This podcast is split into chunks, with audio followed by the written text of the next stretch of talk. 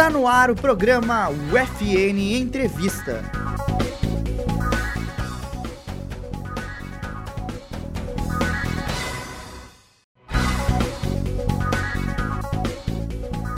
Olá, seja bem-vindo ao UFN Entrevista, na rádio web UFN. Eu sou Andriele Hoffman e no programa de hoje vamos falar sobre o papel do jornalismo em tempos de pandemia.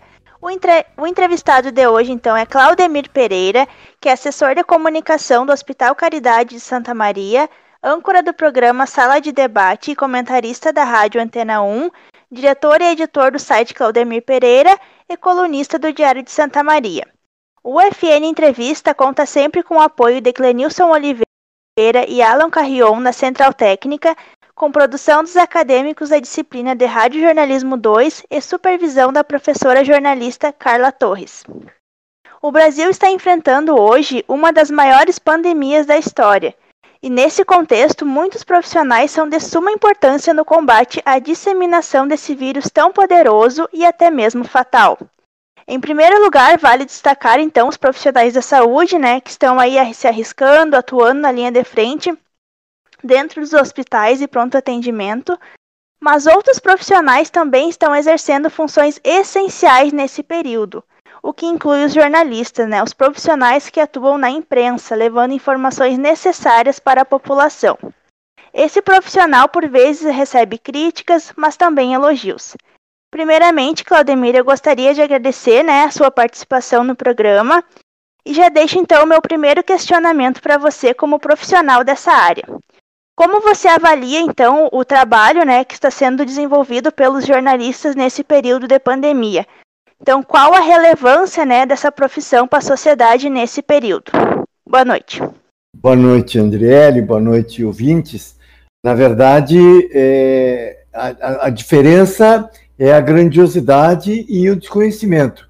Isto é, nós pouco sabemos sobre o que veio, o que veio, nós pouco sabemos sobre a, o que é, nós pouco sabemos, enfim, sobre isso que se abateu sobre o planeta desde final do ano passado e com uma consequência grave no Brasil a partir de janeiro, fevereiro e março.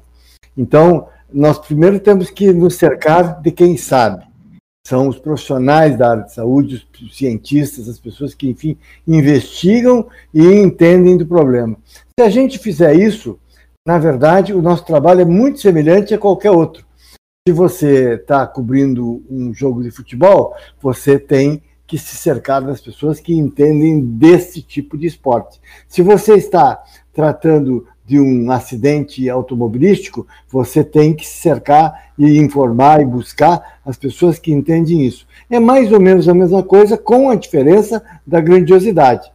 Estamos falando de um, de, um, de um, evento que só no Brasil matou mais de 140 mil pessoas. E tem influência no nosso dia a dia de uma forma preponderante. Tanto que estamos até fazendo remotamente esse programa. Sim. Claudemir, existe uma, muita crítica né, em torno dos números negativos divulgados na pandemia aí pelos veículos de comunicação, né, que são os números de casos, os números de mortes, né? Algumas pessoas atacam a imprensa, então, denominando-a como sensacionalista, exagerada, né? Pelos dados assustadores, porém verídicos, né? Que são divulgados, que é esse trabalho que os jornalistas desenvolvem. Eu gostaria, Claudemir, de saber o teu posicionamento sobre isso, né? Porque qual motivo você acha que a imprensa, então, é tão atacada dessa maneira? É porque há uma, uma cultura arraigada no poder central de negacionismo, uma forma de tocar a vida como se nada estivesse acontecendo, como se mortos fossem vivos, como se vivos fossem mortos, como se qualquer um fosse qualquer um. Nós é que temos é que fazer a diferença, não nos preocuparmos tanto com o que diz o poder e seus asseclas, os seus seguidores, e seguir estritamente a regra científica. Isto é, se nós uh, deixarmos de noticiar, vai acontecer uma mudança no quadro, isto é, se nós deixarmos de dizer que morreram gente, as pessoas não terão morrido. Eu lembro, eu lembro, é, porque era muito criança, mas eu sei da história e estudei e fui em frente. no início dos anos 70, o Brasil vivia uma ditadura em que se proibiu a divulgação de um surto de meningite. Morreram milhares de pessoas por conta de uma doença que poderia ser prevenida, poderia ser remediada. Mutatis mutantes é o que acontece agora. Nós deixarmos de noticiar, deixarmos de informar, não vai mudar o número de mortos, evidentemente. Mas se nós, uh, uh, aliás, o contrário, se nós deixarmos de noticiar, deixarmos de informar, provavelmente menos gente vai se cuidar, mais gente vai se aglomerar, mais gente vai se descuidar e, portanto, mais gente vai morrer. Então, eu não me preocupo muito com a crítica. Deixe que critique. É, há quem critique e há quem trabalhe. Eu prefiro estar entre esses. Uh, em tempos de incerteza, né, esse exemplo da pandemia da Covid-19, né, muitos fatores passam a ser repensados. Então, na sua opinião, como você descreveria o profissional da comunicação ideal para esses tempos atuais, né, esses tempos de hoje de pandemia? Olha, na verdade não muda muito de outros tempos. A pessoa tem que ser corajosa, tem que estar interessada, tem que ser informada, não pode chutar, tem que buscar as fontes adequadas para a informação. E esse é o profissional que nós queremos em qualquer circunstância, para o tempo de bonança e para o tempo de dificuldade. Quer dizer, quem souber trabalhar, evidente que se quem souber trabalhar sob pressão, ele não, não tem muita dificuldade de enfrentar este problema. Agora, quem não tiver condições de trabalhar sob pressão, talvez fosse o caso de estudar a possibilidade de mudar de profissão. É o que eu penso. Fazer o quê? Sim.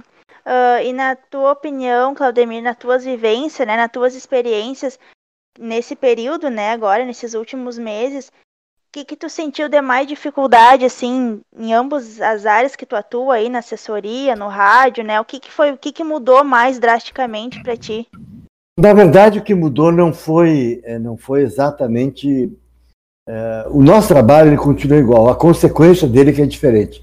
Hoje, você, qualquer um, qualquer, e quando digo qualquer um, é qualquer um mesmo, se acha jornalista, qualquer um se acha especialista, qualquer um com uma, com uma, uma notinha recebida pelo WhatsApp, você acha o sabidão. E aí, essa é a grande dificuldade. É um bando de palpiteiros sem nenhuma noção que é manipulado e que chega em frente uh, para uh, bombardear, para pressionar, sobretudo para policiar o trabalho dos profissionais. Mas isso não vale só para jornalista, não vale para jornalista, vale para profissional da área de saúde, vale para quem tem opinião, de uma forma bem geral. Acontece é que nós, nós temos que ficar resguardados pelo conhecimento, pela ciência. O resto, deixa falar, porque não vai mudar muito. Eu aproveito, Claudemir, essa tua fala para perguntar se tu acha que nesse período o jornalista tem tido mais credibilidade que outras fontes, que outras, que outras formas de fazer comunicação, né? Porque o, a, a, a posição, o texto do jornalista, o conteúdo do jornalista sempre foi muito questionado. Ah, porque é imparcial, ah, porque não sei o quê. Tu acha que agora, nesse momento de pandemia, em que trazem números reais, dados científicos, tu acha que tem aumentado a credibilidade? Olha, é, se a gente considerar que a, a imparcialidade é um mito e é mesmo, não vai mudar muito. A credibilidade dos profissionais, ela existe na medida em que ele leva a informação correta para o seu para o seu receptor, seja ele é, receptor de rádio, jornal, televisão, internet, outros meios, sinal de fumaça. O fundamental é que a informação seja, seja entregue da maneira mais é, correta possível, sem interferência. Não, com interferência, porque afinal de contas, de uma certa maneira, o jornalista é mediador. Ele também não pode fazer de conta, porque alguém disse que A é B, que A é B mesmo. Ele tem que dizer que A é A, e não é, é, entrar na onda daqueles que eventualmente se acha um especialista. Sim. Entrando um pouquinho, então, na, com relação aos meios de comunicação, né? Como foi a sua adaptação às tecnologias aí utilizadas na prática do jornalismo à distância? Para você, né? Que, como é que foi a tua experiência? Está sendo a tua experiência, né?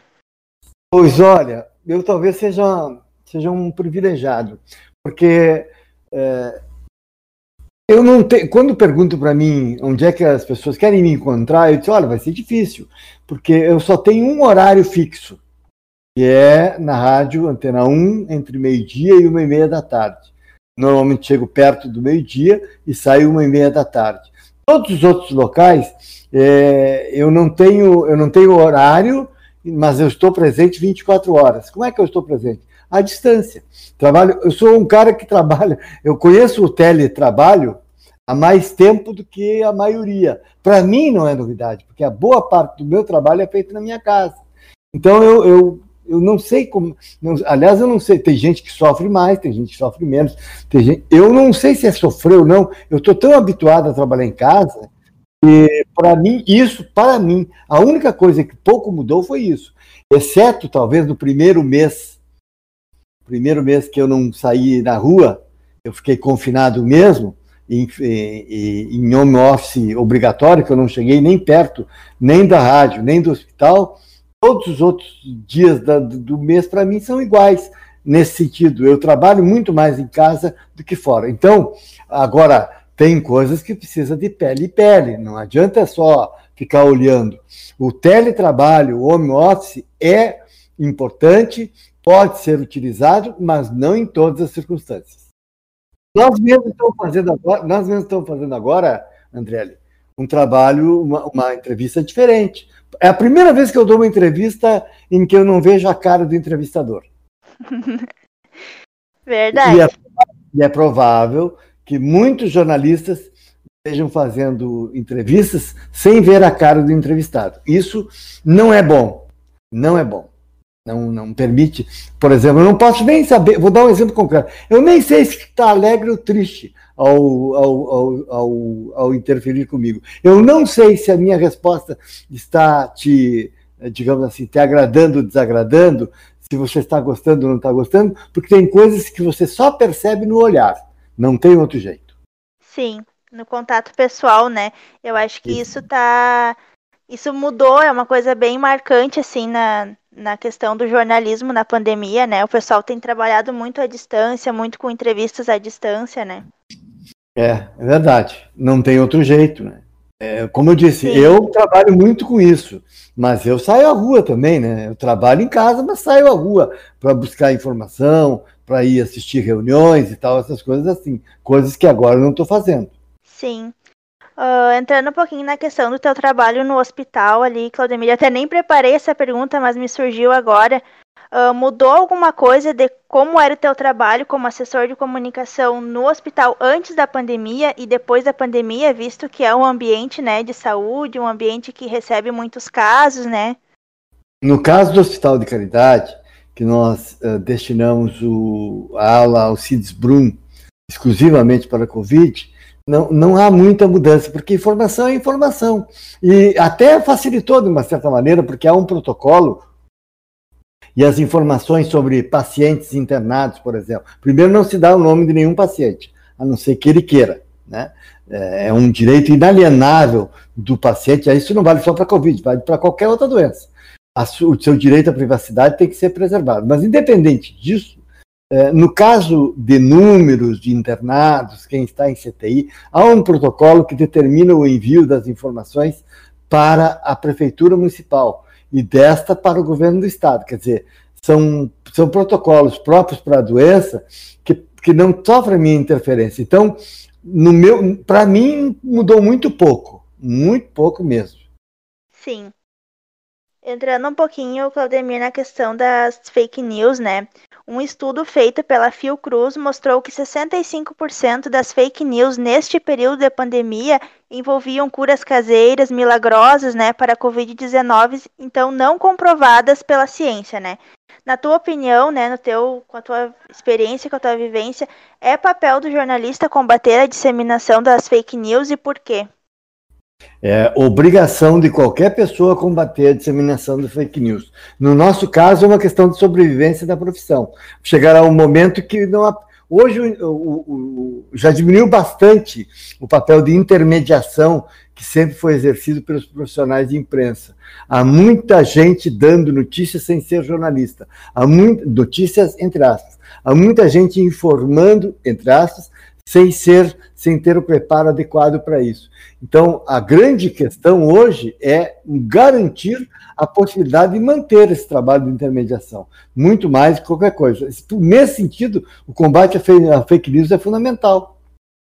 Porque, do contrário, daqui a pouco só vão ficar as fake news e não as informações. Sim com o uso das redes sociais, né, os celulares, os computadores, as fake news passam por uma espécie de disfarce, né, induzindo que as pessoas, uh, induzindo as pessoas a ler e a crer, né, que se trata de algo real. Como tu identifica, né, quais conteúdos são verdadeiros e falsos, Claudemir? Olha, é, às vezes é muito difícil, viu? Tem que procurar fonte de informação, normal, não, não acreditar no. Mas isso, atenção, isso não vale só agora em tempos de pandemia. Nós não temos o direito de acreditar em tudo que nós ouvimos e principalmente não temos o direito de espalhar aquilo que nós não sabemos, nós não temos como comprovar. Então, nesse sentido, às vezes são a, a, a, é fácil descobrir quando é que é uma fake news ou não. Eu vou dar um exemplo, vale como spam, tá? A mesma coisa que o spam. Eu tenho uma, eu tenho, eu tenho uma assinatura de, tem uma, uma notícia de, de, dizer, eu tenho uma assinatura de TV por assinatura. Eu recebo duas contas todos os meses. Uma a verdadeira e outra a falsa. A primeira vez que eu recebi, eu recebi uma, uma falsa. Aí o que, que eu olhei? Eu olhei a data de validade, até quando é que vai vencer? Bom, mas essa não vence no dia 29, a minha conta. O preço que estava sendo cobrado e também uh, uh, o, o, o, endereço do, de onde tinha sido mandado e para quem tinha sido mandado. São cuidados básicos que você tem com o spam, você tem que ter com a informação. Ver qual é a fonte, qual é a origem, e você vai entender mais facilmente se é falso ou verdadeiro. Sim. Você acha que as redes sociais é um agravante para esse fenômeno né, das fake news? Não, se não fosse. Antes era, antes era fofoca, né? Agora é fake news. É, as redes sociais, só, a única coisa é que se amplificou. Eu não vou culpar as redes sociais porque ela tem muita, tem muita coisa boa delas. Sim, mas através das redes sociais tem uma disseminação muito maior, né? Isso sim, isso é verdade. A, a fofoca vai mais rápido e a fake news também. Uh, Claudemir, para ti, como é lidar então com esse avalanche de assuntos tristes, né, difíceis de noticiar nessa pandemia e mesmo assim se manter firme para exercer a profissão, principalmente, né, nesse período de pandemia, eu digo. É, é digamos assim, Andrelli, isso faz parte do jogo. Você não, você não pode acreditar que você vai trabalhar como jornalista e vai dar só notícia boa, só vai dar só mesmo no, na, no glamour, sempre tem notícia triste, tem notícia ruim. Você tem que estar preparado para tudo, para o bom e para o mal. Então, nesse, quando a, como a gente é curtido em tempo, fica um pouquinho mais fácil. Mas não quer dizer que a gente não se emocione, não quer dizer que a gente não fique eh, brabo. Somos humanos como qualquer outro. Embora o jornalista se ache acima do humano, ele é humano. Ele chora, ele ri, ele briga, ele, né, enfim, ele faz tudo o que qualquer outro ser humano faz. Embora se ache acima do humano, né? Porque nós somos melhores, somos oniscientes, onipresentes, onipotentes, mas tirando isso, nós somos iguaizinhos aos outros. Saberia citar algum momento, Claudemir, que para ti foi muito marcante enquanto profissão, enquanto jornalista? Ah, então tem 30 e poucos anos, tem pelo menos dois, assim. Então, o assassinato do, do meu diretor em 1988, é, diretor do jornal Razão, e a, e a cobertura da Boate Kiss, que essa eu fiz menos, essa eu vi de dentro do hospital, né? Então, é, são dois exemplos que eu posso dizer assim que a coisa não foi fácil. Mas a gente tem que enfrentar, faz parte do jogo. Ou a gente sabe enfrentar, ou a gente sai do jogo. Sim, tem que ir aprendendo a lidar, né? Isso aí. Uh, você vai, você vai aprender. é verdade. Entrando um pouquinho, Claudemir, com relação às eleições na pandemia, né? Tu saberia citar as adaptações que, que terá e está tendo, né, em relação à cobertura das eleições? Olha, é, como é que eu vou te dizer? É, nós temos que adaptar, nos adaptar tanto quanto os partidos têm que se adaptar. Eles têm dificuldade para fazer campanha eleitoral. Vou, vou te dar um exemplo.